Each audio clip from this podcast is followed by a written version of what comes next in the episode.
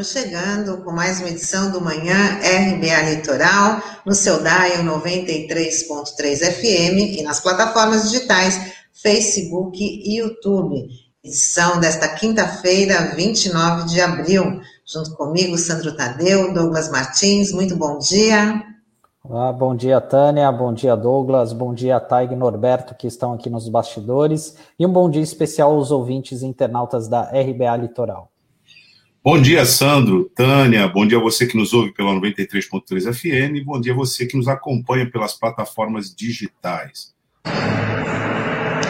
Já vamos começar falando do censo, que vai ter que acontecer. O censo 2021 vai ter que acontecer. A determinação é do ministro do STF, Marco Aurélio Melo, que julgou uma ação do governo do Maranhão. O argumento é que, sem esse levantamento sobre a população, o planejamento de políticas públicas fica prejudicado. Na sua decisão, que será levada a plenário virtual no próximo dia 7, o ministro afirmou que, que o corte no orçamento para o censo fere a Constituição. No orçamento deste ano, o governo destinou apenas 54 milhões de reais para o IBGE, dinheiro insuficiente para realizar a pesquisa. O artigo 37 da Constituição prevê os princípios da administração pública: legalidade, impessoalidade, moralidade, é, eficiência.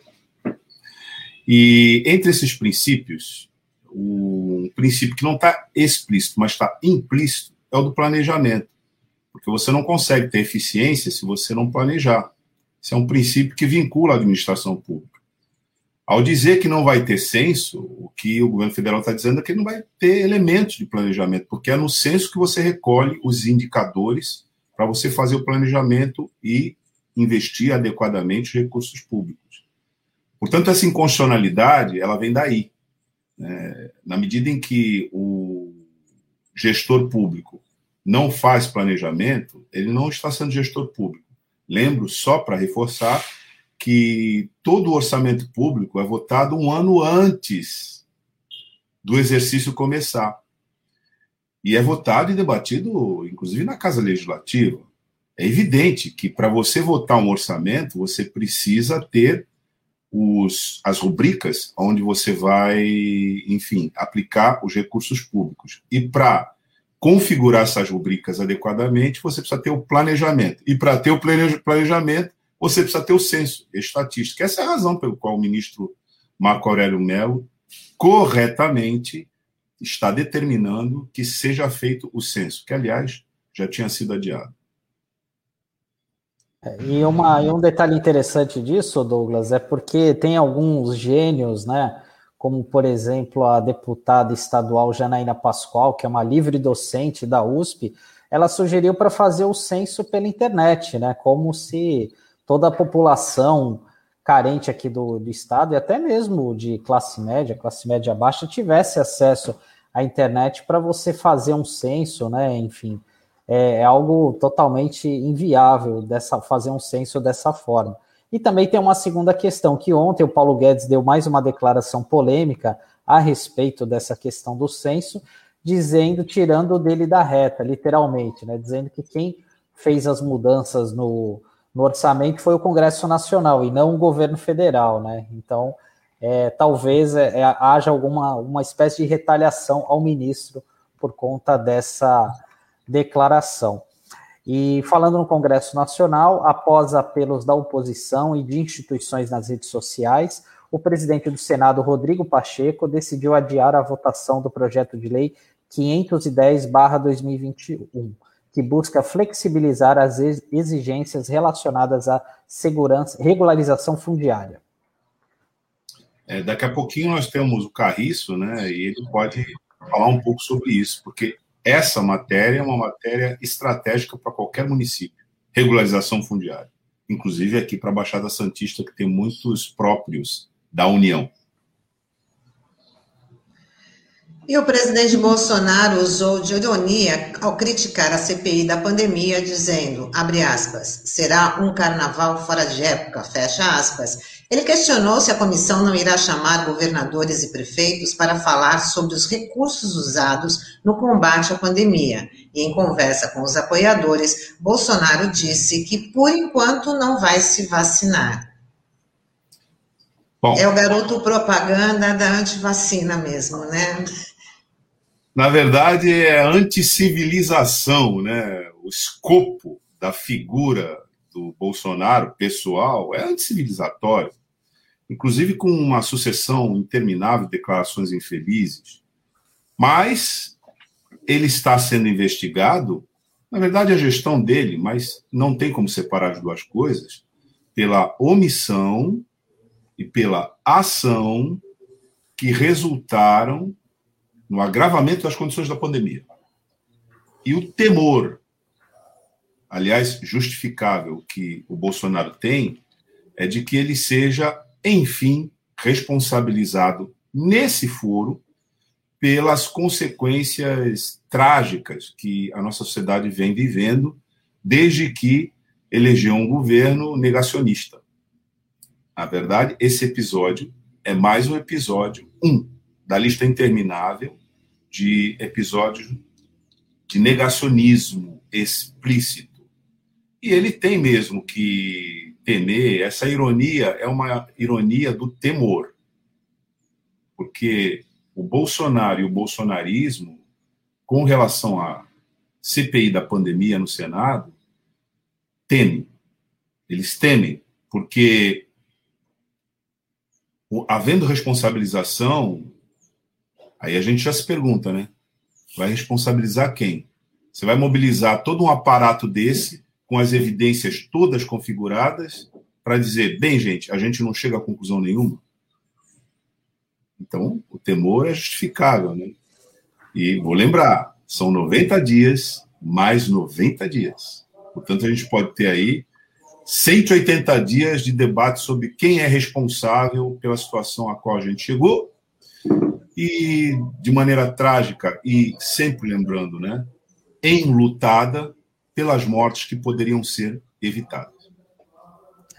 E a CPI certamente vai chamar essas grandes figuras que passaram ou que estão no governo Bolsonaro, e a gente sabe que alguns deles estão, têm uma cabeça quente, né? E a gente é bom lembrar que a CPI tem poder de polícia, então se eles não se cuidarem na hora de falar, podem sair até presos ali do Senado, né? E também o Bolsonaro agora fica com essa coisa, olha, que vai ver se vai vacinar, depois que todos os brasileiros forem vacinados, né? Eu tenho a, a leve desconfiança que ele vai querer se vacinar quando chegar de fato a vacina da Pfizer, que é a vacina americana, né? Que deu toda essa polêmica toda aí recentemente, né? Então, eu estou imaginando que isso vá acontecer. E falando Sabe, da. Talvez ele precise antes se vacinar contra a raiva, né? É. é uma pessoa que vive de ódio o tempo todo. Acho que a vacina adequada para ele é antirrábica. É verdade, Douglas. E falando na, na Covid-19, é, a fase de transição do Plano São Paulo de flexibilização será estendida até o dia 9 de maio. Com isso, a partir deste sábado, o horário de funcionamento de comércios e serviços não essenciais será das 6 da manhã às 8 horas da noite, com limite de 25% da capacidade. O toque de recolher noturno continua em todo o estado das 8 da noite às 5 horas da manhã. Bom, e o projeto do túnel submerso do Porto de Santos é o assunto do nosso colunista José Marques Carriço, que já está chegando.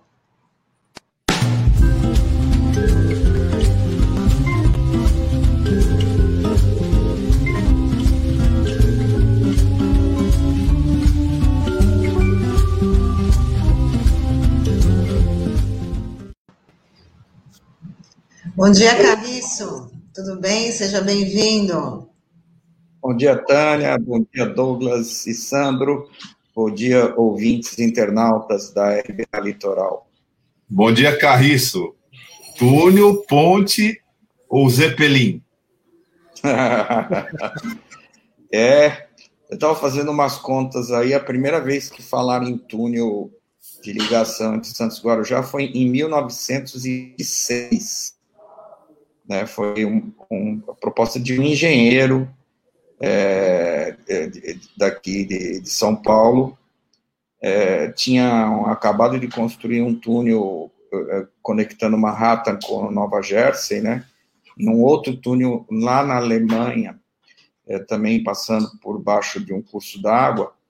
É, e a gente estava vivendo um, um, momento de grande crescimento aí do porto, naquela época áurea do café, com muito congestionamento, e já se tinha a ideia de construir o porto na margem esquerda, né, que só veio ser é, realizada na década de 70. Vocês vejam o quão antiga é essa lenda. Daqui a cinco anos, eu acho que a gente devia fazer um bolo e comemorar o centenário dessa ideia.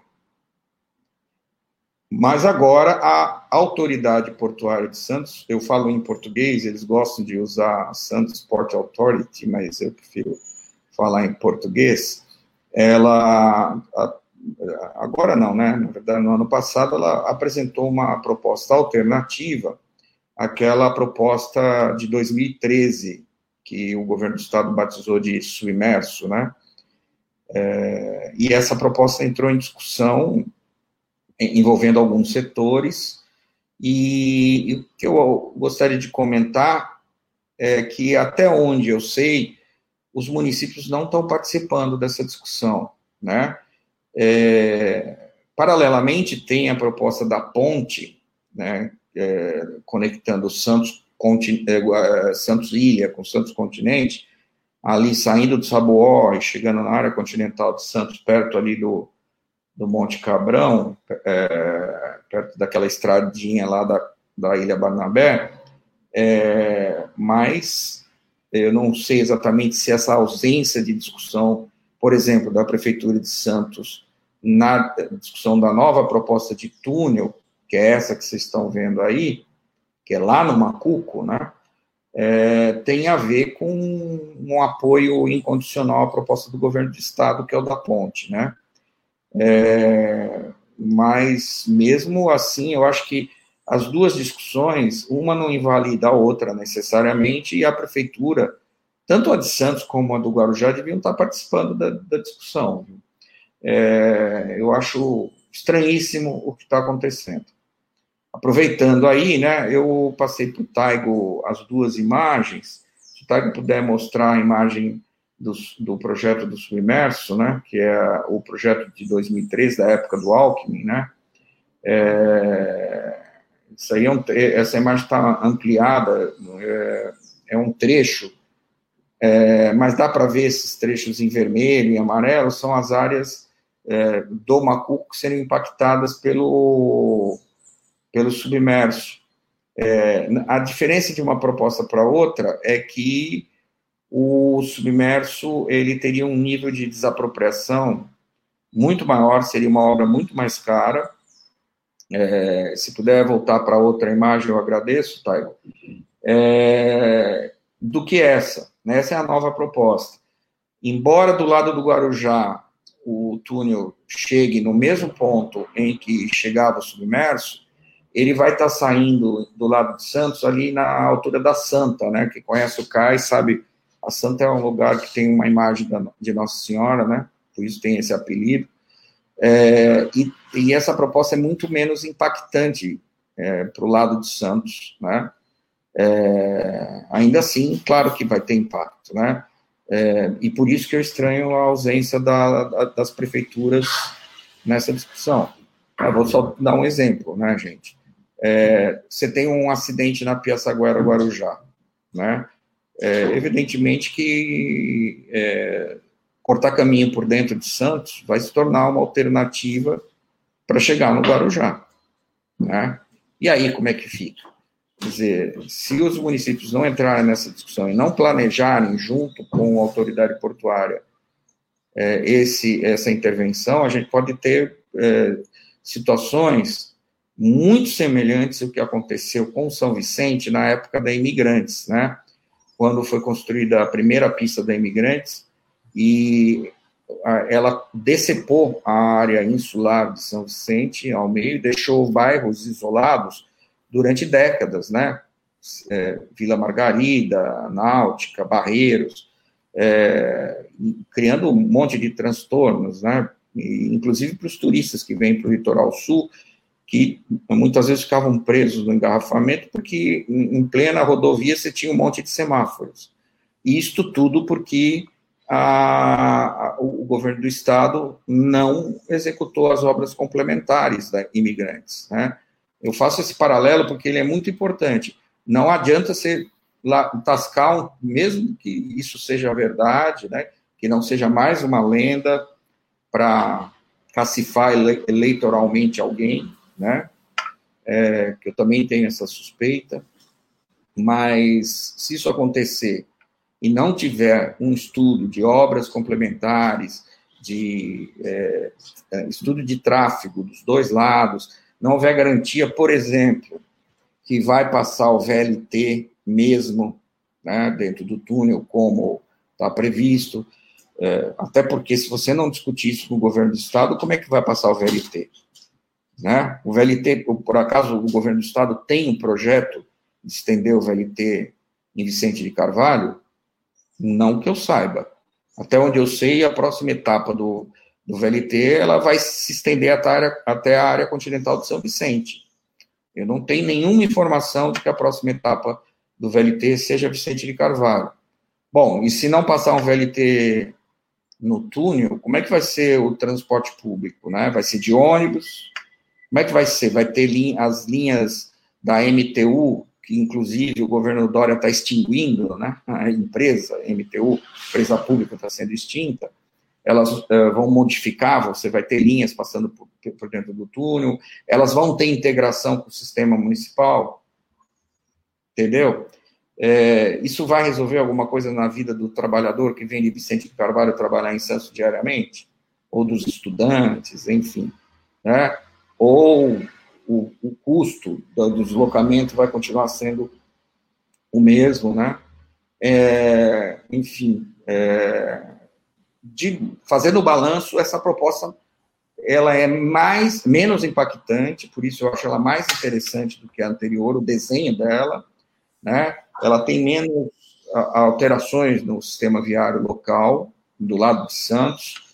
É, do lado do Guarujá, ela atravessa a, aquela área da comunidade lá da Prainha, Marezinha, também isso precisa estar associado a investimentos né, no campo da habitação. É, a gente sabe que aquela, área, aquela, aquele projeto para aquelas comunidades está atrasadésimo, né? né? Ficou aquele conjunto lá em Morrinhos ficou paralisado durante anos, eu não sei se a obra já foi retomada ou não, que era para justamente remoção é, enfim. É, tudo isso, gente, precisa estar articulado. Né? É, então, assim, eu faço um alerta para a sociedade daqui da Baixada Santista, é, que não, ela, os municípios não podem deixar o governo federal planejar isso é, sozinho, ainda que haja um, um, apoio implícito ou explícito à proposta de ponte do governo do estado, né? É, uma coisa é uma coisa, outra coisa é outra coisa. É, e o Carriço, você está falando num ponto é, bastante importante, né? Porque é, muitas vezes quem acaba dando essa má notícia para a população, por exemplo, dessa questão da desapropriação, do que está sendo estudado, muitas vezes é o jornalista. Eu passei por isso cobrindo essa questão do túnel, né, da, de 2013. E uma da, das ruas que seriam principalmente afetadas aqui, no caso de Santos, era a rua José do Patrocínio, ali do Macuco, né? Que a saída o túnel ficava bem ali. E ali foi um choque para os moradores dali daqui, que é uma rua com, uma, com casas simples, famílias que moram ali há anos, três, quatro gerações, né? Enfim. E ali eu, eu, a gente recordando, né, algumas audiências públicas que foram realizadas, até na Arena Santos, uma, uma audiência bem polêmica feita pelo Consema, é, a gente teve relatos ali de pessoas que acabaram infartando, ficaram é, desesperadas, né, quando viram a notícia no jornal, e no final das contas, a gente está em 2021, passaram, passaram oito anos e nada saiu do papel, né? Então é importante mesmo, né, que a, que a comunidade local se envolva, né? acabe se informando e as prefeituras, né, para fazer esse alerta e para balancear os prós e contras, né? Porque o papel aceita tudo, às vezes parece que é que é algo simples e tal, né? Mas quando a gente vai ver na prática, é muito complicado. É, o primeiro traçado do submerso, que é esse ao qual você está se referindo, Sandro, né, ele deu um desgaste imenso entre a equipe técnica da prefeitura e a da DERSA. Né? Eu participava da equipe técnica da prefeitura que fez essa discussão na época, é, quando eu estava na ativa, né? É, era um, de fato era uma proposta desastrosa. Eles apropriavam um monte de casinhas na, na num dos conjuntos habitacionais mais é, tradicionais de Santos, né? As casas populares do Macuco. Coisa de gente que vê a cidade pelo helicóptero, né? Que nunca desceu na terra para ver e pisar no, no solo daqui para entender a realidade. E de fato foi um, uma crise e que depois foi contornada com a mudança dos acessos um pouco mais para cima, é, ainda assim com um nível de desapropriação muito grande, né? É, que ia afetar algumas residências também, mas bem menos do que naquele caso. Agora, esse é, traçado novo apresentado pela autoridade portuária, ele é muito interessante, porque praticamente você não tem desapropriação alguma mas ele vai descarregar o trânsito na Senador Dantas, ao lado da estação final, lá da garagem final do VLT, né? O que é estratégico, de fato, se você quiser engatar o VLT. E os estudos é, de, de, inclinação de rampa que eles estão fazendo é, é, dariam condições do VLT trafegar por dentro do túnel, né? Mas a gente sabe que os timings não batem. Gente, olha, só para é, só para é, exemplificar, na época, a MTU e a Dersa, que são duas empresas estaduais, não se conversavam. Né? Isso foi uma coisa até que eu digo constrangedora para nós técnicos da prefeitura, porque o pessoal da Dersa tratava do submerso ignorando que a MT, pra, é, ignorando o modo de dizer, mas assim, não dando muita importância para o fato de que a MTU estava, naquela época, construindo o, o, o, o VLT e a Estação Porto, né, que é o final do, do VLT. Né? Maluquice. Imagina agora, né, envolvendo governo federal e governo estadual, cujos líderes máximos andam às turras, né, por é, motivos eleitorais, né? É, e no meio disso, né, a, a, na, na, luta do Rochedo e o mar, os municípios são os mariscos, né? Ficam ali no meio, e eu acho que se eles não se movimentarem, eles vão ser é, prejudicados. É, Carriço, só uma pergunta. O estágio em que isso se encontra, evidentemente, não se cogita ainda dos estudos de impacto de vizinhança, ou você tem alguma informação sobre isso? Não, ainda não, porque na verdade é o seguinte: é, esse desenho que eu te mostrei é o que a gente chama de é, projeto funcional, né? É uma, vamos dizer assim, uma primeira aproximação, e agora o, a autoridade portuária pretende fazer um, um chamamento para doação de projeto, né, da parte interessada, das partes interessadas, é, para aí sim é, fazer o estudo de viabilidade é, econômica e, e, ambiental e poder começar a parte a partir daí a, aí sim a parte de licenciamento.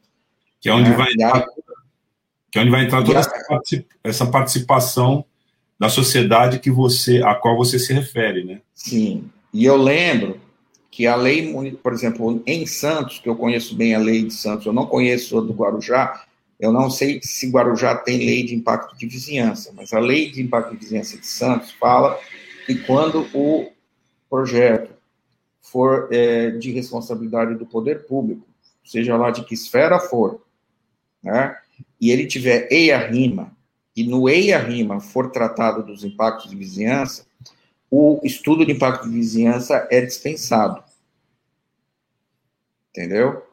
Então, é mais uma razão para os municípios participarem do processo.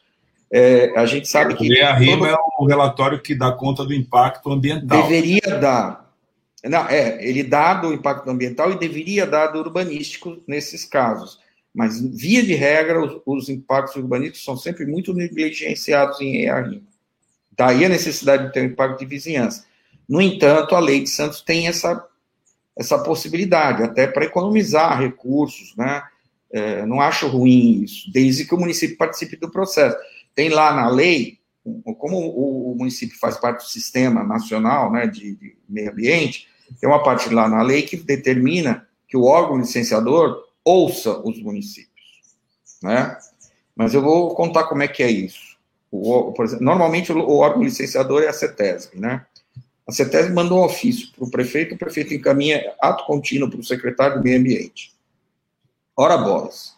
O secretário do meio ambiente não tem, a Secretaria de Meio Ambiente não tem expertise para lidar com questões de trânsito, né? De uso do solo urbano, portuário e tal. Então, é, normalmente, o secretário de Meio Ambiente, nesses casos, tem que ouvir as outras secretarias para se manifestar. Mas eu já vi casos em que ele respondeu de pronto sem ouvir as outras secretarias. Então, tem todo esse risco, vocês estão entendendo? É, e aí, o que vai, de certa forma, garantir um mínimo de, do interesse local vai ser as audiências públicas, que a gente sabe como costumam ser, né? Então, fica aqui meu alerta, a, a, alerta toda a comunidade que isso está acontecendo, né? E a despeito da nosso, do nosso ceticismo, eu acho que os municípios precisam acompanhar e ficar de, de olhos abertos. Carriço, eu sei que está acabando aqui a sua participação, mas hoje saiu uma matéria no Diário do Litoral é, é, falando da aprovação no Senado, que é um projeto do, do senador Fabiano Contarato, que fala sobre a arquitetura hostil, né, dizendo aí que, a, que Santos e Baixada poderão ter que retirar a arquitetura hostil, aquela que impede o acesso da, da, da população de rua, né, dificultando essa população de, de se abrigar. Queria aí a sua opinião sobre é, esse, essa aprovação desse projeto. Olha, é, então, eu já estava acompanhando isso há algum tempo, né? É, a gente até tratou desse assunto aqui em alguns programas, e eu saúdo essa iniciativa né, do, do parlamentar. É, eu não lembro bem, mas eu acho que agora parece que teria que ser aprovado pela Câmara, né? Porque é um, é um projeto de iniciativa de uma das casas e agora tem que ir para outra para depois ir à sanção é, presidencial, né? Então agora vai ter debates ou se já está tendo, eu não sei em que pé que está. É isso mesmo, é, Carlos, vai é para a Câmara né? Municipal. Exatamente. Para a Municipal para a Câmara, Câmara Federal, né? Para a Câmara dos Deputados. É, então, eventualmente o projeto pode ter mudanças e tal, mas é, é de uma oportunidade muito grande. Né? É, a gente está muito fresca na memória aquele ato do padre Julian Celotti em São Paulo, né, quebrando as pedras né, é, debaixo do, do viaduto. Está muito fresca na memória do Santista, por exemplo, as pedras aqui no viaduto da nova entrada de Santos. Enfim, essa discussão ela é, ganha maior visibilidade com esse projeto, né, e, e ele se ele for aprovado nos termos em que ele foi proposto, eu acho que vai ser um grande avanço, porque vai haver uma salvaguarda, né, para os municípios pararem de enxergar né, nessa estratégia, é, nesse tipo de estratégia, a solução para os problemas sociais, porque a solução dos problemas sociais não está em impedir que as pessoas tenham onde ficar, né? A solução está em é, viabilizar local para as pessoas ficarem, ao contrário, né? Relembrando que o governo federal acabou de fazer um corte gigantesco no orçamento de, de habitação, né? E a gente não tem uma perspectiva que tão cedo a gente tenha é, financiamento de projetos de baixa renda, né?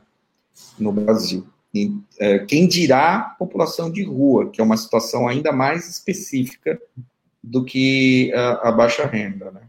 É, enfim, é, é, uma luz no fim do túnel. Agora precisa ter a outra parte da história, que é reconstruir uma política de moradia. Né?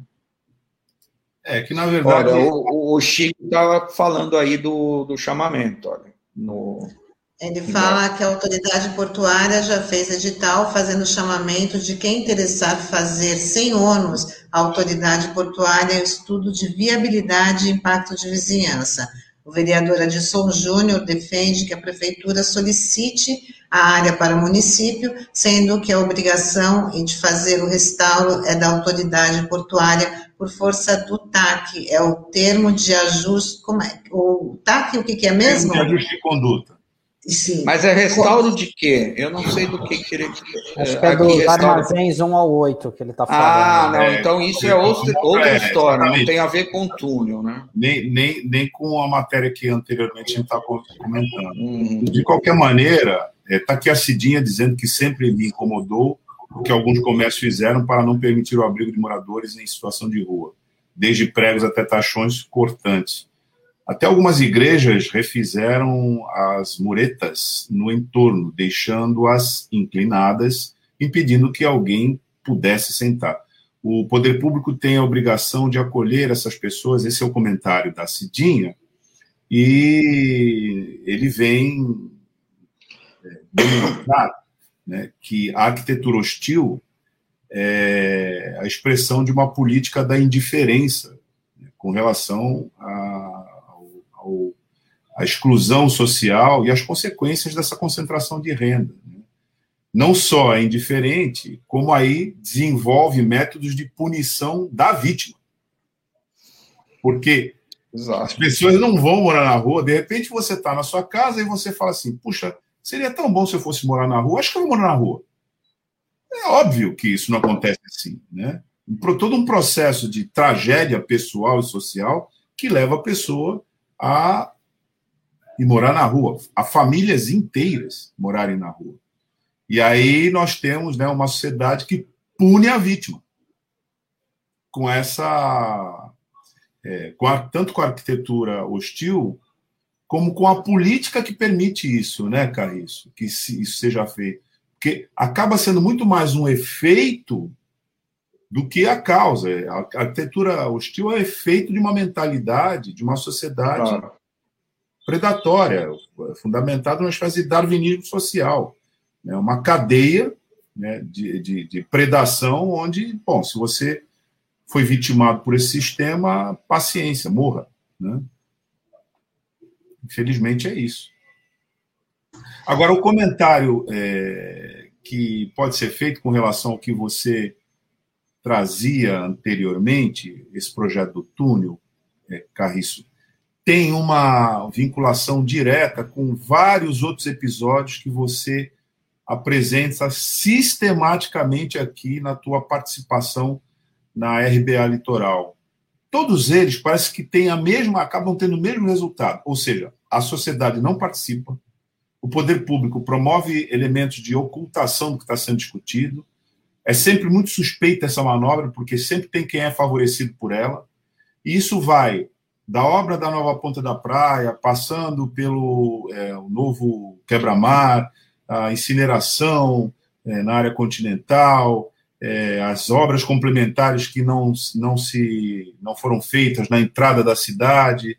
E, bom, a, a relação como a gente participa aqui, eu acredito que o ouvinte que acompanha você aqui, ele já tem um verdadeiro catálogo de episódios onde a, a, a sociedade, a população, enfim, a comunidade, a cidadania é literalmente chutada desses processos todos. Né?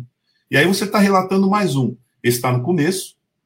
Você falou, vamos comprar um bolo, vão soprar velhinha, porque já faz muito tempo que se discute essa transição Santos-Guarujá, ponte, túnel, submarino, helicóptero, etc. Mas, enfim, o fato é que não já foi inaugurada até maquete, né, Carriço, dessa, dessa passagem. Mas veja, tudo indica. mais, do, mais de uma, viu? Pois é. E tudo indica. Tem uma célebre foto do Laudo Natel com uma maquete também, muito parecida com aquela do Serra, com uma maquete. É impressionante, né? Que a história se, eh, se repete em farsa, né? Uma série de farsas, né? Aí tudo indica que se nada mudar, né, nós vamos entrar, e se esse projeto caminhar para frente, nós vamos entrar na mesma lógica de exclusão, né? Da, Sim. da sociedade. Não é isso, Carlos? Com certeza. E isso é gravíssimo, né? Porque, ah, como eu citei o exemplo de São Vicente com imigrantes, né? Vai ser a, a sociedade que vai pagar o pato. E, o mais grave, Douglas, é, é que se você for perguntar para qualquer pessoa, né, de Vicente de Carvalho, é, que trabalha aqui em Santos, ela vai apoiar irrestritamente essa obra, né? É, então, assim, é evidente que uma proposta dessa, apesar do ceticismo das pessoas, ela vai arregimentar muitos apoiadores, porque as pessoas querem uma alternativa melhor do que a que elas têm hoje para se deslocar é, no espaço metropolitano, né? É, no entanto, e aí isso cria mais embaraço ainda para a gente discutir é, o planejamento das ações, as, as obras complementares, enfim, né?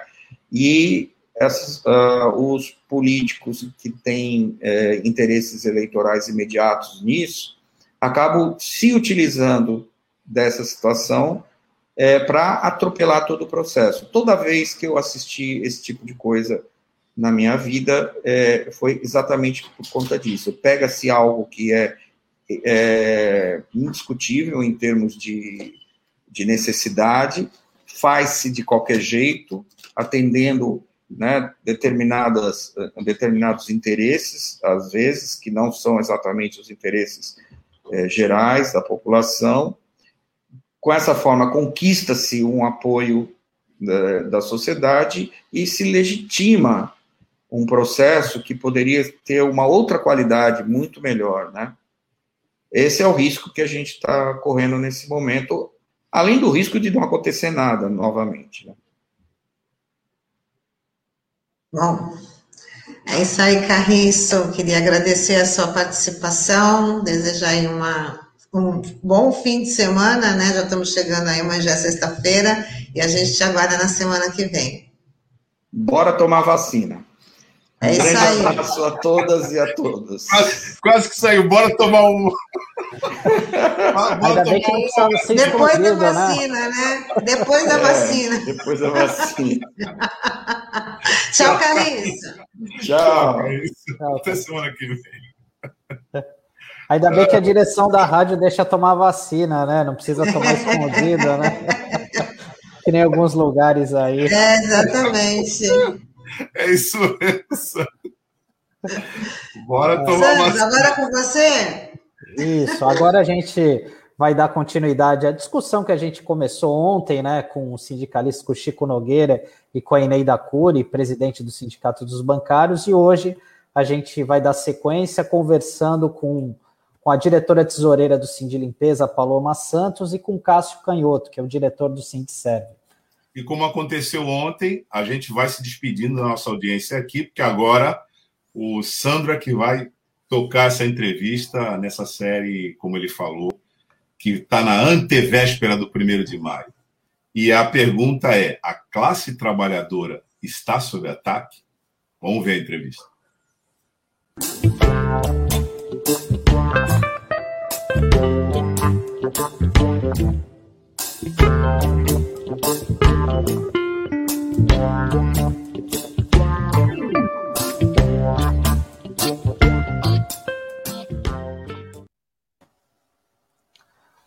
Olá, bom dia, Cássio, tudo bem? Bom dia, meu camarada, bom dia, Sandro. Bom dia a todos e todas que estão nos vendo, nos ouvindo. Bom dia, Paloma, minha camarada. Bom dia, bom dia aí para vocês também. Tá certo. Bom dia, Paloma. Já vou começar te perguntando, que é, é a pergunta inicial aqui do nosso bate-papo. É na tua avaliação, Paloma, a classe trabalhadora está sob ataque? Com certeza. Com certeza, o tempo todo, né? Já faz alguns anos aí que a classe trabalhadora vem sofrendo grandes ataques está em ataques, mas também resistência pura, né? E você, Cássio, como é que você avalia isso? Bom, com certeza. Essa pergunta é uma pergunta é, quase que filosófica, né? Porque ela não é uma pergunta conjuntural, ela é uma pergunta estrutural, né? É, Para quem compreende a, a classe a, a sociedade onde nós vivemos, a partir da dinâmica da luta de classes, A gente tem que compreender que a classe trabalhadora sempre estará sob ataque, enquanto a sociedade for uma sociedade burguesa, uma sociedade organizada para submeter a classe trabalhadora aos interesses da burguesia. Então, se a gente entende que a gente vive numa sociedade capitalista, dividida em classes sociais, nós temos que ter a compreensão de que a classe trabalhadora sempre estará sob ataque, porque é parte do DNA da classe social dominante a, a intensificação da exploração sobre o trabalho. Então, a classe trabalhadora, ela sempre esteve sob ataque, sempre estará sob ataque, até que ela consiga se organizar a ponto de é, transformar essa sociedade e subordinar a burguesia aos seus interesses. Então, uh, o, que nós, o que nós estamos tendo agora nos últimos anos é um ataque intenso, é um aumento da intensidade dos ataques é, contra a classe trabalhadora. Isso não vem de agora, né? A gente podia remontar, uh, por exemplo, para ter um marco só, né, porque isso vem de muito antes, né, a sociedade burguesa é muito anterior a isso, ela se intensifica a partir ali do final da década de 80, início da década de 90, principalmente com um marco, que é um marco histórico, que é a queda da União Soviética, quando as políticas neoliberais, ultraliberais e os capitalistas acham que a história acabou e eles vêm para cima da classe trabalhadora, é, intensificando a exploração, a opressão, né, e, contra os trabalhadores no mundo todo. E isso no Brasil é, tem se intensificado muito, principalmente depois do golpe de 2016. Antes do golpe de 2016, nós já tínhamos ali um governo de conciliação de classe que, em alguma medida, também já atacava é, alguns interesses da classe trabalhadora, mas de 2016 para cá isso foi é, se intensificando, né? E uhum. hoje nós temos um quadro absurdo, né, de ataques à classe. Uhum. Cássio, é, você tocou num ponto bastante importante que até eu queria explorar isso melhor com a Paloma, né? Antes da gente entrar nesses fatos mais atuais. É, porque assim, o, a raiz do sindicalismo né, é justamente a solidariedade que une os trabalhadores né, em movimentos de luta, igualdade, justiça, é, melhores condições de vida. É, Paloma, como é que você enxerga isso hoje? Assim, você acha que é, a, a, alguns dirigentes sindicais perderam um pouco essa visão, enfim, e até mesmo a classe trabalhadora perdeu, é, não sabe de fato o que é eu, essa raiz do sindicalismo? Ah, eu acredito que sim, né? É, com, com, todo esse contexto que o, que o camarada ali acabou de citar, e com todos os ataques, com todos os retrocessos, eu acho que não é nem, não é nem esqueceu. Né? A dinâmica do dia a dia, a dinâmica diária, ela faz com que você tente sobreviver. E, e, e os trabalhadores, né, toda a classe trabalhadora, ela não, não, não é nem questão de ter tempo de, de, de ir para a luta, é uma forma de resistência que o próprio sistema ele coloca dentro das pessoas, que é silenciar, calar e fazer com que as pessoas se tornem máquinas mesmo, né? Máquinas humanas. E, e infelizmente é, eles estão acabando com o movimento sindical, tentando acabar, né? com o movimento sindical, destruindo toda a sua estrutura física, mas tem muitos companheiros aí, muitas companheiras de luta que permanecem nessa resistência, né? Nós aí somos somos uns deles e nós tentamos de todas as formas é trazer essa consciência para os trabalhadores que que, que estão ali, né, no dia a dia, diariamente, às vezes uns ouvem, outros não, mas eles sabem, eles sentem o, o que está acontecendo, né? Então a gente fala assim, ah, o trabalhador não quer saber de nada, é, eles querem saber, mas assim, o sufocamento, o sucateamento, o capitalismo diário, ele acaba fazendo com que a sobrevivência hoje ela seja é, mais importante do que qualquer outra luta. E uhum. por isso que a gente precisa, assim, resistir de todas as formas e tentar é, trazer, né, essa consciência para os nossos trabalhadores. Sim. E, o Cássio, como é que você vê o papel hoje é, dos sindicatos nessa formação política da própria diretoria, né? Porque muitas, é, é assim, isso é existe um entre e sai, né, de, de trabalhadores, né, nas direções sindicais, o papel do sindicato nessa formação política mais ampla, né, do, dos diretores e também da própria categoria. Então, o, o, o, sindicato ele é um instrumento, ele é um dos instrumentos da classe trabalhadora, né? Nós temos o sindicato, nós temos os partidos políticos, que são instrumentos importantes da classe, construídos historicamente pela classe. O sindicalismo ele nasce exatamente da, da, da, da percepção é, dos trabalhadores de que eles precisavam estar unidos, porque o patrão tinha interesses que não eram os seus interesses. E aí nasce o sindicalismo. É, é, é, é quase que intuitivo essa, essa compreensão e os trabalhadores ali no seu dia a dia se unem em corporações e tal, e, e, e aí é, é, a gênese do, da fundação do sindicato. Então, o sindicato ele nasce de um problema, os sindicatos eles nascem de um problema objetivo é, uhum. enfrentado pelos trabalhadores. E é claro que eles têm uma tendência, e a própria classe trabalhadora e, e o sindicalismo têm uma tendência a ser corporativo, a se fechar muitas vezes em seus problemas imediatos, né? Então, a, a, a, classe trabalhadora como um todo, os partidos políticos, as direções sindicais, elas têm é, a obrigação de, de, de, de, dialogar com os trabalhadores, de propiciar espaços de formação política coletivos, análises de conjuntura em, em sindicatos, em frentes, em fóruns sindicais, envolvendo os trabalhadores pela base, no sentido de levá-los a compreender a dinâmica da sociedade, de que eles precisam sim lutar por salários, lutar por condições de trabalho, desenvolver a sua luta imediata a partir do seu local de trabalho, do seu local de moradia, do local de estudo.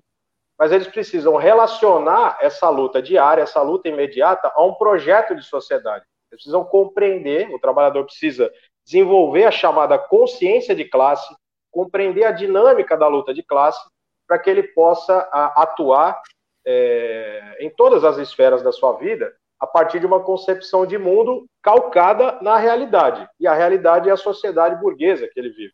Então ele precisa compreender essa dinâmica. Então o papel das direções sindicais, dos partidos políticos, das organizações da, da classe trabalhadora, eles são fundamentais para fazer com que o trabalhador ele, ele desenvolva a consciência política que vá do campo da intuição, é, é isso é teoria do conhecimento clássica, você sai da intuição para o conhecimento científico, né?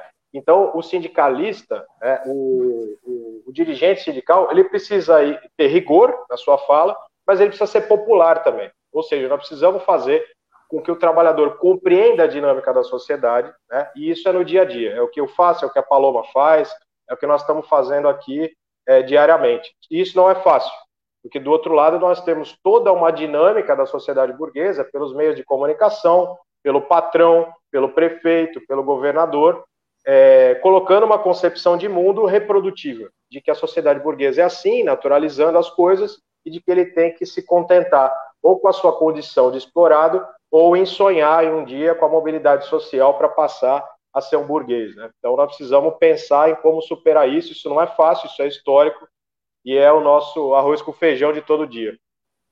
Tá certo.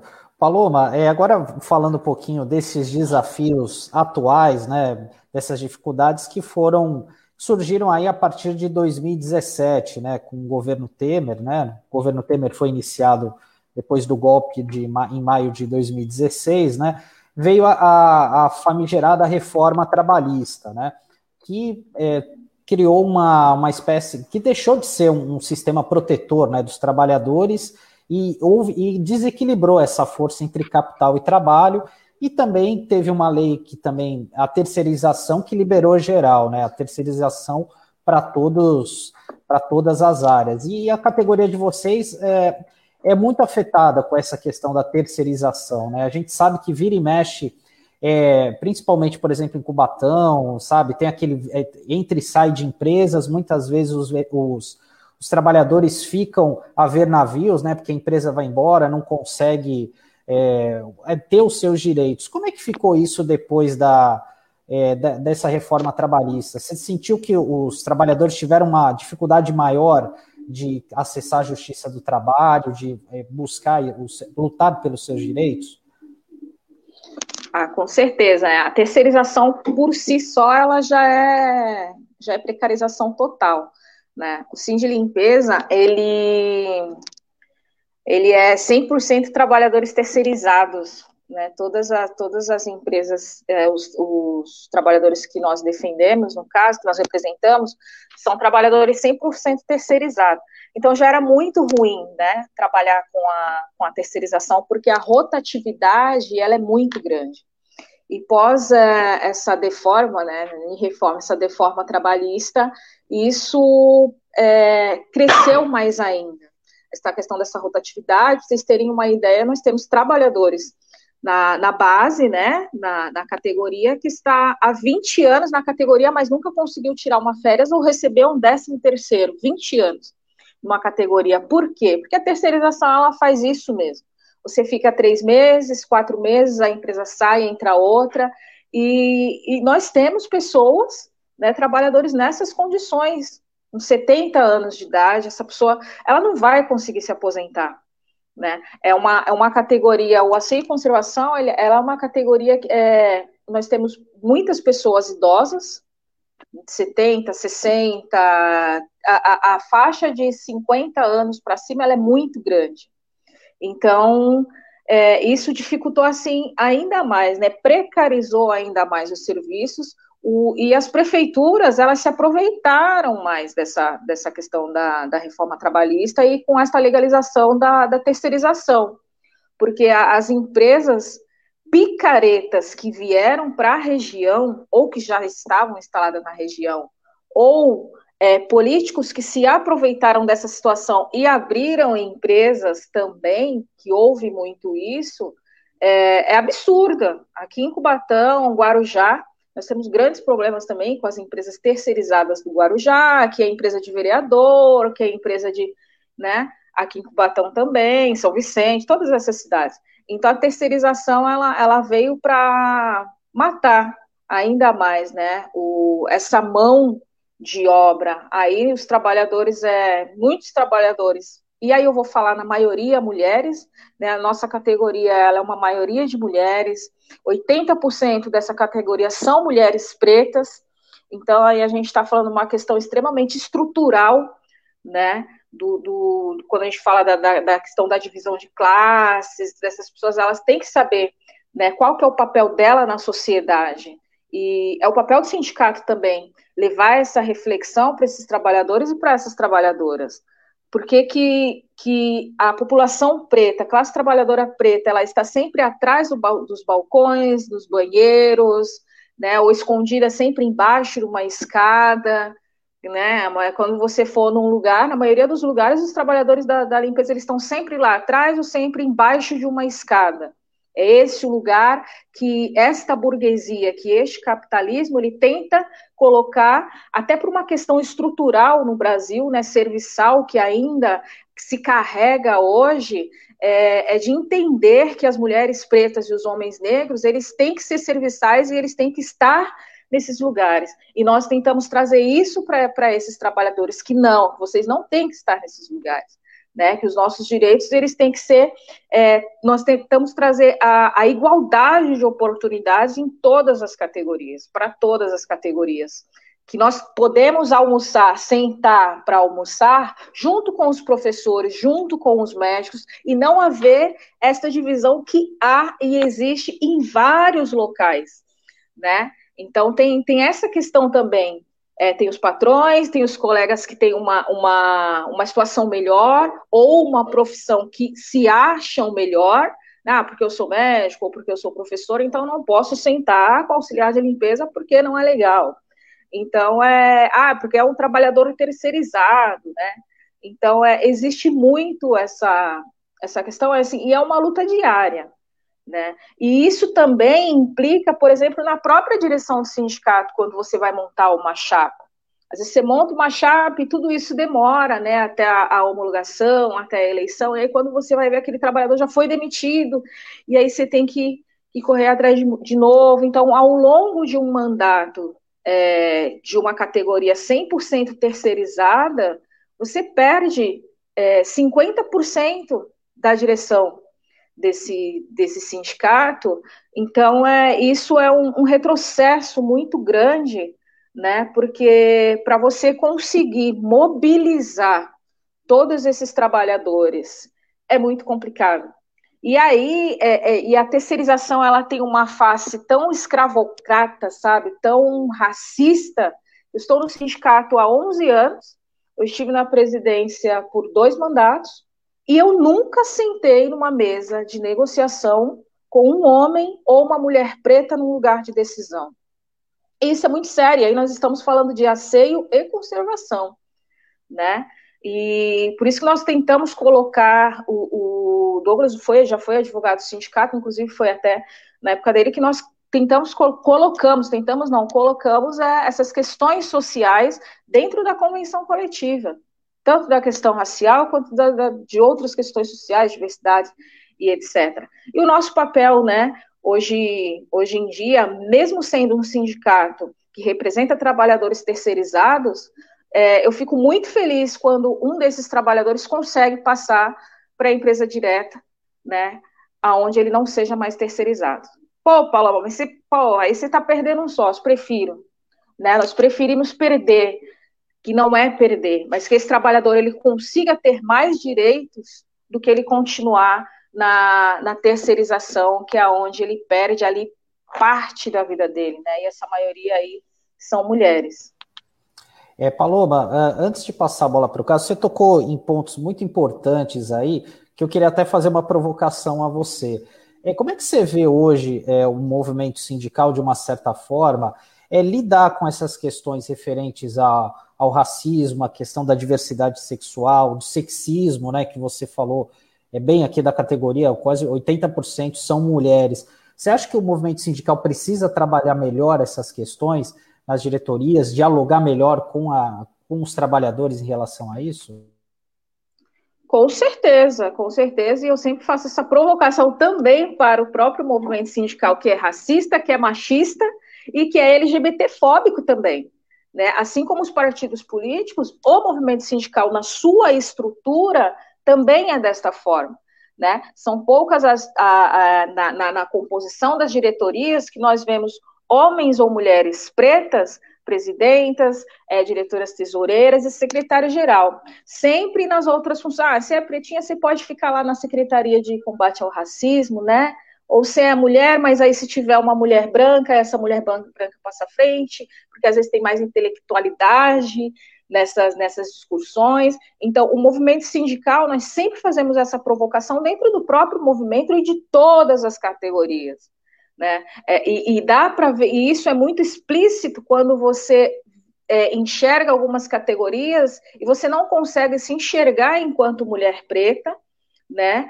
E até mesmo na defesa do trabalhador. Se eu não tenho uma diversidade, um homem, uma mulher trans dentro da minha diretoria, se eu não tenho um homem ou uma mulher preta dentro da, da, da, diretoria, se eu não tenho uma pessoa com qualquer tipo de deficiência dentro da diretoria, que trabalhador que essa, que essa diretoria está defendendo? E, e, e as diretorias dos sindicatos, elas precisam fazer essa reflexão. É olhar no seu corpo diretório e olhar para a sua, sua categoria e ver quem estão defendendo para não fazer o papel do opressor, para não fazer o papel da burguesia, daqueles que a gente tanto bate. Né? Então, essa discussão nós fazemos diariamente dentro do, do movimento sindical, ainda há muitos passos a, a seguirem. No Sim de Limpeza, nós somos aí 99,9% de pessoas pretas na composição da sua direção, porque nós somos o asseio e conservação, é aquilo que eu falei, né? 80% das pessoas ali são mulheres e mulheres pretas. Mas e nas outras categorias? Por exemplo, eu faço parte de uma, de uma confederação nacional onde o seu corpo diretório, é, nós fazemos muito essa, essa discussão. E aí, é, então eu sou preta, eu estou no combate ao racismo. E se eu não fosse, e se não tivesse a Secretaria de Combate ao Racismo? E, e as outras companheiras e os outros companheiros? Né? Então, essa provocação ela tem que ser diária em todos os, os, os ambientes, principalmente no movimento sindical. Tá ótimo, Paloma. Agora eu vou pedir para o Taigo colocar alguns comentários aqui que comece, é, durante, a, durante a nossa entrevista, é, o Chico Nogueira fez uma. falou, deu bom dia para vocês, né? Para o camarada Cássio, para a companheira Paloma. É, o movimento sindical tem que unir as categorias para derrotar esse governo genocida e lutar pela volta de um governo que devolva os direitos dos trabalhadores e trabalhadoras. O Mário de Matos Soares deu bom dia para vocês e com certeza o ataque à classe trabalhadora está sendo frequente, mas estamos na luta sempre contra esses empresários. O, o Chico é, complementou aqui: hoje temos trabalho escravo velado em todas as categorias e a exploração é constante em vários locais de trabalho, os trabalhadores estão acuados com medo de ser demitidos e aceitam as condições impostas. O Djalma Lula da Silva, bom dia a todos, parabéns, parabéns pelo debate. O modelo sindical está arcaico. Temos que organizar os trabalhadores por ramos de atividade com os trabalhadores. Não se sustenta mais sindicato por categoria.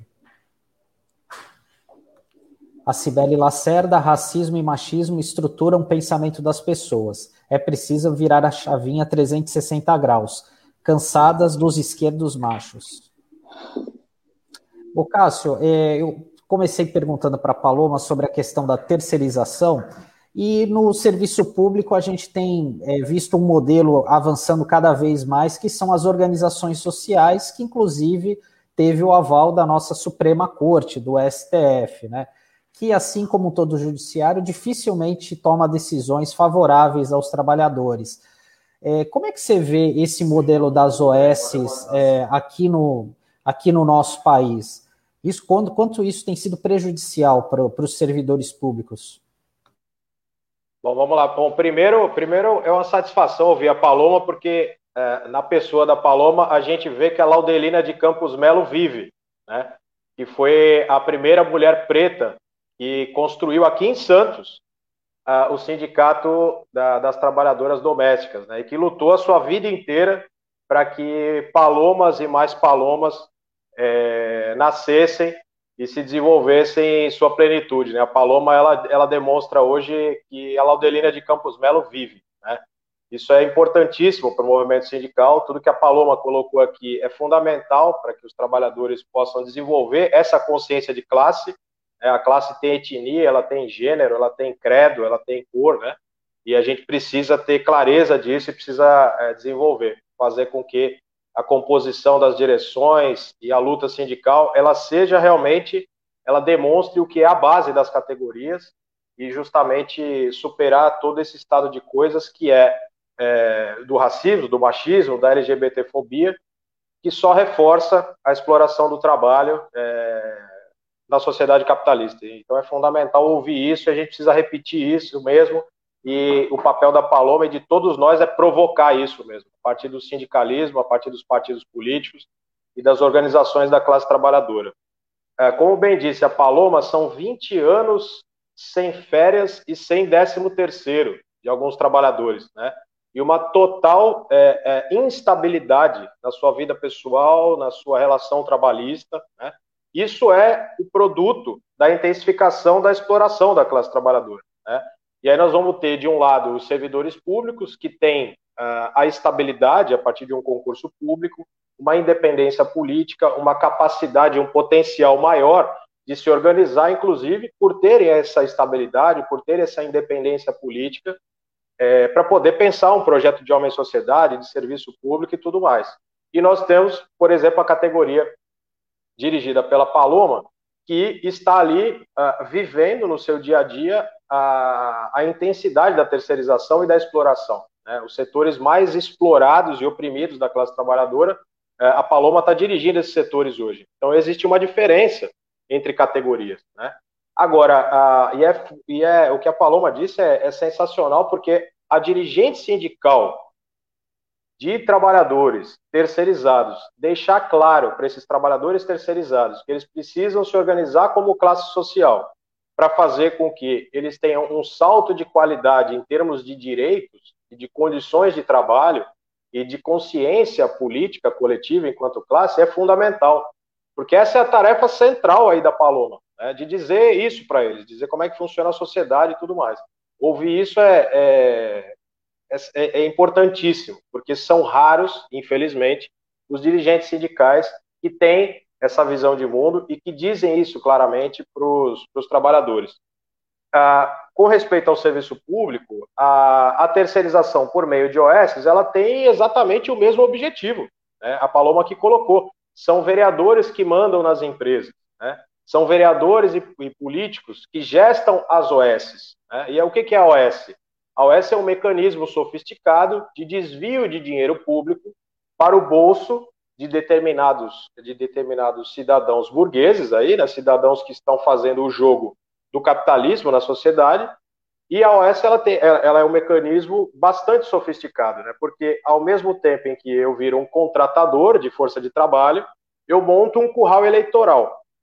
E ao mesmo tempo em que eu sou um contratador, eu monto um curral eleitoral, eu coloco uma série de trabalhadores aí com menos direitos e com menos independência política. Né? Ou seja, o servidor público, ele vota em quem ele quiser. Ele se organiza sindicalmente e ele faz o que ele quiser.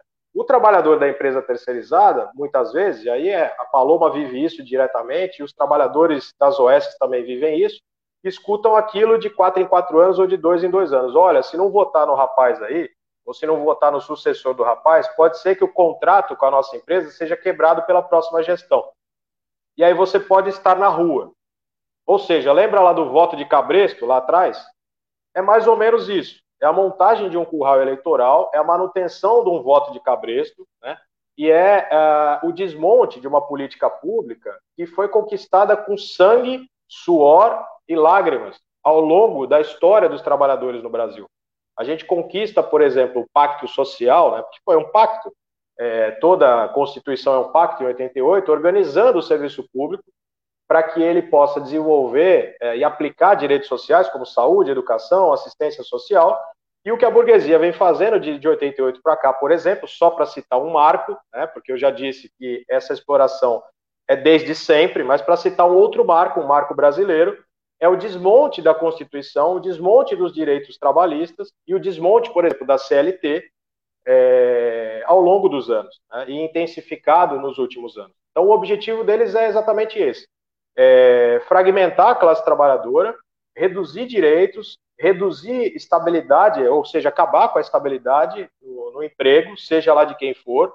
Inclusive, a própria reforma administrativa aí, ela tem é, como escopo isso mesmo, né? Desmontar os, os direitos dos servidores públicos. E ao desmontar os direitos dos servidores públicos e de toda a, a população, você tem uma dominação e uma exploração facilitada e você dificulta necessariamente, por uma questão estrutural, a organização dos trabalhadores para que eles possam ter como objetivo a construção de uma sociedade a partir de seus interesses. Né? Então, é, tem tu, toda uma raiz político-econômica por trás disso. Então, nós somos completamente contra, evidentemente, porque a raiz da terceirização é exatamente essa, a intensificação da opressão é, e da exploração do trabalho. Paloma, eu queria te perguntar também, fazer a mesma pergunta na sequência para o Cássio, é, que um desafio que a gente tem hoje é essa questão da uberização, né, da, da força de trabalho, que é um discurso é, muito sedutor do ponto de vista, né, de quando se está tudo bem, né, enfim, glamorizando, mas na prática a gente sabe que não é bem assim, né, que na verdade é uma exploração da classe trabalhadora. É como é que você vê que os sindicatos, de uma forma geral, podem lidar ou trabalhar é, para enfrentar essa questão, né? É, em defesa dos trabalhadores de uma forma como um todo. E o segundo ponto também é, é sobre a representação política dos trabalhadores é, na classe, por exemplo, nos parlamentos, que até a gente tem um dos exemplos aqui, que o Chico talvez seja o único representante sindical hoje numa Câmara Municipal aqui na Baixada Santista. Na, a gente tem no Congresso Nacional a bancada ligada aos trabalhadores é cada vez menor, é, tem diminuído legislatura a, a, legislatura. E como é que você vê que a gente consegue reverter esse jogo? Caracas. é, é através de muita, de muita resistência mesmo, né? É, de fato, hoje a, a representação política para a classe trabalhadora está extremamente defasada, né? E a questão de conscientização. O Cássio ele falou uma coisa assim de extrema importância que, que cai justamente aonde nós estamos é, nesse ponto que você falou. que, por exemplo, aqui a terceirização, aqui em Platão nós temos um exemplo ótimo, né? Para não falar assim assustador. A, a, a, prefeitura do município ela contratou uma empresa que trabalha em todos os órgãos municipais, escolas, Câmara Municipal, garagem da Câmara Municipal e todas as portarias desses órgãos públicos, praticamente tudo, UBS, né? enfim, uma única empresa. E com, com, com um detalhe que o Cássio falou: todos esses trabalhadores são indicações de vereadores, todos. Aí nós estamos falando num, num número grande de trabalhadores. E com esta condição, não se associe ao sindicato, porque se você se associar ao sindicato, você vai ser demitido. Não queremos de, nenhuma denúncia do sindicato aqui, porque senão nós vamos descobrir você será demitido. E aí essa empresa ela atrasa todos os direitos trabalhistas desses trabalhadores, essas pessoas ficam silenciadas. Por quê? Porque eles pegam da miserabilidade que essa pessoa está vivendo, que essas pessoas estão vivendo, e aí vem ali no voto do, do, Cabre, do Cabresto, que foi o que aconteceu na última eleição. E é lógico que a nossa representatividade política, ela vai caindo. E isso é uma estratégia deles, assim, absurda. E aí nós falamos para a classe trabalhadora, a estratégia deles está dando certo. E se nós não acordarmos, enquanto população, sociedade civil e trabalhadores, assim como o racismo, o desemprego ele será extremamente estrutural, ele já está vindo para essa questão. O desemprego ele se tornará estrutural normal. E aí nós vamos entrar nessa, nessa questão. Quem que eu procuro lá na tua cidade para me arrumar um emprego? Ou uma cesta básica? Né? Então eles estão usando da miserabilidade das pessoas para quebrar toda a representatividade política. Por quê? O movimento sindical ele também estrutura vários partidos, mais os de esquerdas do que o, o, o de direita. Né? Infelizmente, tem alguns sindicalistas que defendem esse governo neoliberal. Infelizmente, são poucos, mas ainda existem. Então, é, é acordar mesmo o povo e a classe trabalhadora para essas, essas questões. Como você mesmo citou, aqui na nossa região nós só temos um representante do movimento sindical. E aí, quando um de nós saímos candidatos ou candidatas, é, é louco, cara, porque você tem toda aquela representatividade é, política, ou na sua cidade, ou na sua categoria, ou na sua comunidade, e enfim, mas só que o capitalismo, ele vem de uma forma que ele é muito mais assassino e avassalador do que qualquer outro vírus. E ele cala, ele silencia, ele mata. E é isso que eles estão tentando fazer com, né, com toda a representação política. Eu ainda acho, eu sou, eu sou muito, às vezes eu sou meio né? As pessoas falam, ah, você é meio louco. Porque tem que haver uma revolução nesse país. Se não houver uma revolução, e eu acho que essa revolução, essa transformação, vai vir das mulheres. Desculpem vocês, homens, mas acho que a transformação, a revolução desse país, cara, vem das mulheres que estão tá aí na linha de frente dos movimentos sociais, sabe? É dos coletivos, que está fazendo todo um debate, e nós estamos puxando aí os homens também para vir para essa luta. Porque se isto não acontecer, este atropelo, esse trator, aí que nós, né, a gente consegue ter essa visão, se por um acaso isso vier a acontecer. Vai ficar muito pior do que já está. Muito pior. Né? Eles nos perseguem o tempo todo, enquanto sindicalista o tempo todo nós sofremos perseguições de todas as formas inimagináveis que vocês possam pensar aí. E se for um, um, um e se for um sindicato, um sindicalista que, que vai, vai para o fronte, aí é pior ainda. Mas a gente está aqui é para resistir mesmo, né? Para resistir, é para denunciar e é para contrapor todos esses retrocessos e, e, a população precisa acordar, a classe trabalhadora precisa acordar, nós precisamos ter representantes que nos defendam e nós também cobrar esses representantes que entram lá, porque às vezes muitos deles e delas esquecem de onde veio. E aí, se perder essa essência, né, é ruim. É, muitas essa vezes. Pra mim, eu... ah, Ou não, muitas vezes o, a pessoa que acaba saindo candidata, né, uma liderança, né, é, sindical, às vezes a, a, primeira pessoa a criticar é justamente o integrante da própria categoria, né, justamente talvez por não entender essa, essa visão de classe, né, como o Cássio é, bem explicou, né, e, e, esse é o desafio, né, Cláudio, porque as pessoas acabam votando no empresário, no usineiro, no fazendeiro, no pecuarista, mas não votam no, no representante do trabalhador, né.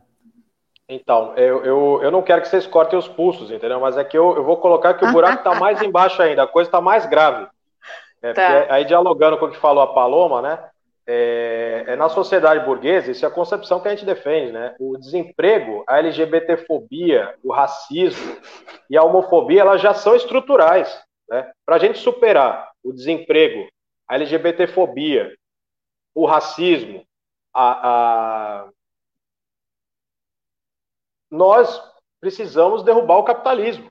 Né? É, essas coisas estão imbricadas. É, a sociedade burguesa, ela, ela, ela mantém o machismo, ela mantém a LGBTfobia, mantém, ela mantém tudo isso. Né? E a gente precisa quebrar essa sociedade burguesa.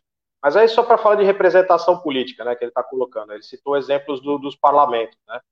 A, a, a, Paloma fez uma fala importante, porque ela também tocou na questão do, dos sindicatos, né? dos sindicalistas que defendem a concepção burguesa de sociedade, né, do sindicalismo liberal, do sindicalismo amarelo, do sindicalismo pelego, né, desses caras que votaram no Bolsonaro, que votam no Dória, que estão à direita, né?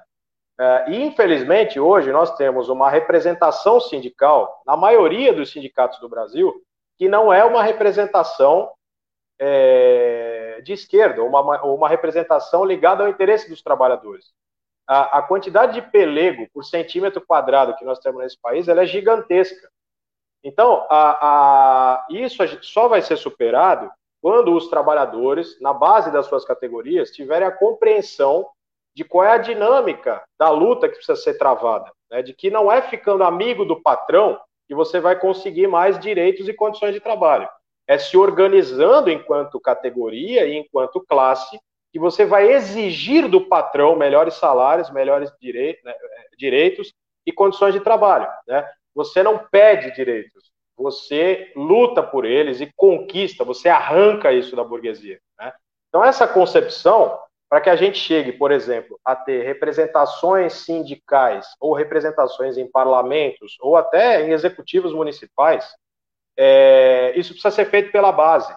Isso precisa, precisa fortalecer esse trabalho de base com esse discurso, superando esse sindicalismo corporativo. Que o sindicalismo corporativo ele deriva necessariamente em um governo ou em um parlamento de direita e de extrema direita. A gente já viu isso várias vezes na história. O fascismo, o nazismo, ou seja, esses, o fascismo e o nazismo ele capturou o corporativismo dos trabalhadores e transformou isso em projeto de homem e sociedade. Só que um projeto de homem e sociedade burguês e fascista, ou burguês e nazista.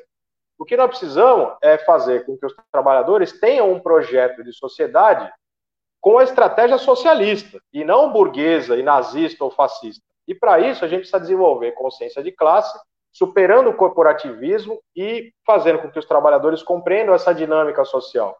E, ah, ou seja, a partir disso é que nós vamos ter um potencial de eleger direções sindicais combativas, é, que tenham compromisso com a luta histórica dos trabalhadores pela sua emancipação e também é, parlamentares, né? porque aí o, o, qual é a função ali do parlamento? É importante participar de eleições? Sim, é muito importante participar de eleições. O, o, o trabalhador não pode fazer aleluia, nem na eleição do seu sindicato, nem na eleição do parlamento, nem da prefeitura. Ele precisa participar de eleições. Isso é tático é, no mínimo, parla o parlamentar ele vai funcionar como uma trincheira de defesa dos interesses da classe. Ele não vai ser revolucionário, como falou a Paloma. Nós precisamos sim de uma revolução, e não é por meio do parlamento que nós vamos fazer uma revolução.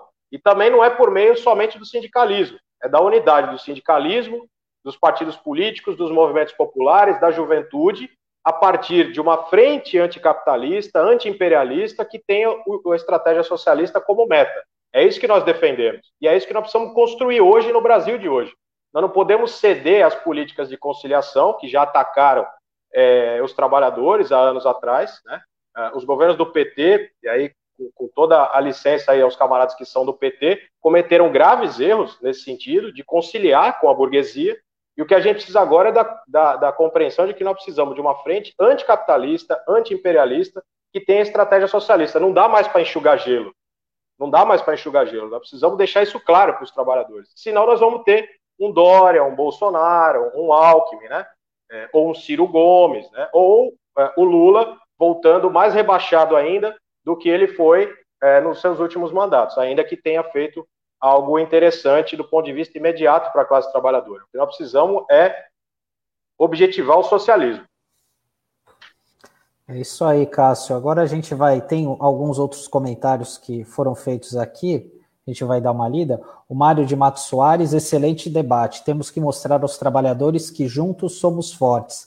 E mantendo essa unidade, combateremos esses tubarões. Hashtag fora Bolsonaro genocida. O Henrique Marcelo Ferreira de Souza, parabéns, Paloma Santos. Sua luta é nobre e tem o nosso apoio e respeito. Rosa Neoft, um privilégio amanhecer às vésperas do primeiro de maio com um debate tão qualificado, grande companheiro e grande camarada. Lucélia Siqueira, muito bom mesmo esse esclarecimento, para saber o papel dos sindicatos e os representantes, junto com os trabalhadores. Fundamental a fala da Paloma como mulher e Cássio como representante dos trabalhadores dos professores. O Almir Manuel, bom dia aos participantes e o Marcos Robert luta contra os tubarões. É, pessoal, eu queria aproveitar agradecer a vocês aí pela participação, né? Foi muito bom o debate. Eu tenho certeza que certamente uma sementinha dessa revolução brasileira que é tão necessária como a Paloma citou, como o Cássio falou também, foi, foi colocada aqui hoje, né? Então já aproveito desde já para o pessoal dê o seu joinha, dê o seu like, compartilhe essa, essa entrevista de hoje que está disponível nos nossos canais aqui do YouTube, do Facebook, enfim. E para se despedir deles, né, até para liberá-los aí, queria que vocês deixassem uma mensagem final aí desse primeiro de maio, que é o Dia do Trabalhador e não o Dia do Trabalho, como muita gente fala equivocadamente.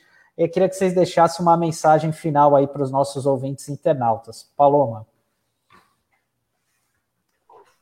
Caramba, a mensagem é, é luta e resistência pela nossa sobrevivência, né? Porque nós só estamos vivos e vivas hoje porque nós resistimos contra todas essas mazelas e esses retrocessos desse governo genocida.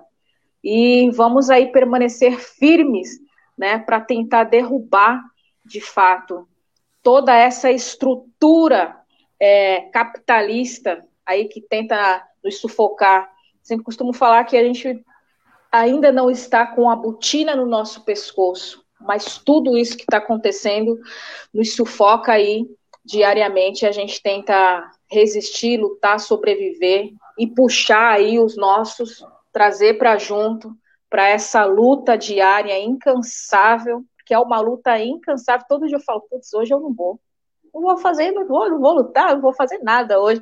Mas aí não dá porque é, é por mim, pelos meus, pelos nossos, né? Pela nossa ancestralidade, por todos aqueles e aquelas que lutaram e resistiram para que nós né, asfaltaram todo esse caminho aí para que nós estivéssemos aqui. E nós precisamos asfaltar ainda mais né, esse caminho aí para as novas gerações futuras e para a nossa velhice também. E nós queremos aí vacina para todos já. Vidas pretas importam, importam e fora governo Bolsonaro, porque a gente não aguenta mais.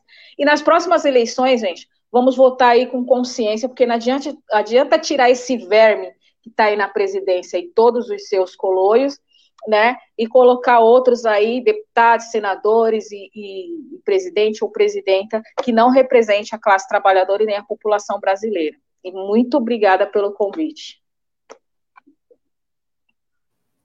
Cássio. Bom, é isso. É, é, bastante honrado aí pelo convite de estar numa companhia de um excelente jornalista, de uma excelente sindicalista. É, é, uma, é um dia bastante feliz. E a mensagem é essa: é, é, assinar embaixo de tudo que disse a Paloma, sem tirar nem pôr, exatamente.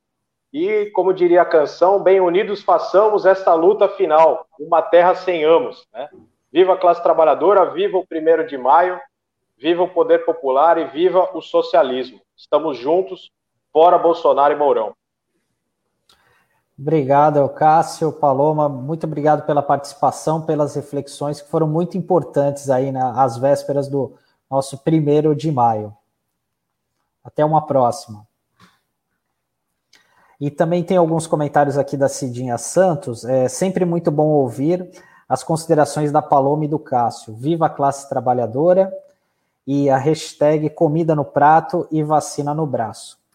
Bom, a gente vai ficando por aqui hoje, na manhã do no, no programa de hoje, né? Com essa importante reflexão do Cássio Canhoto e da Paloma Santos sobre o movimento sindical, sobre essa defesa dos trabalhadores. E agora, da, agora às 11 horas, eu convido os ouvintes internautas a continuarem sintonizados aqui na RBA Litoral com o nosso amigo Olavo Dada ou com o Som da Praia. Vocês também podem acompanhar o programa que vai ficar disponível no nosso Facebook, no YouTube e também tem a, a reapresentação no Dial a partir das 19 horas. É isso, pessoal. Até amanhã. Tchau, tchau. A Rádio Brasil Atual Litoral é uma realização da Fundação Setaporte, apoio cultural do Sindicato Setaporte.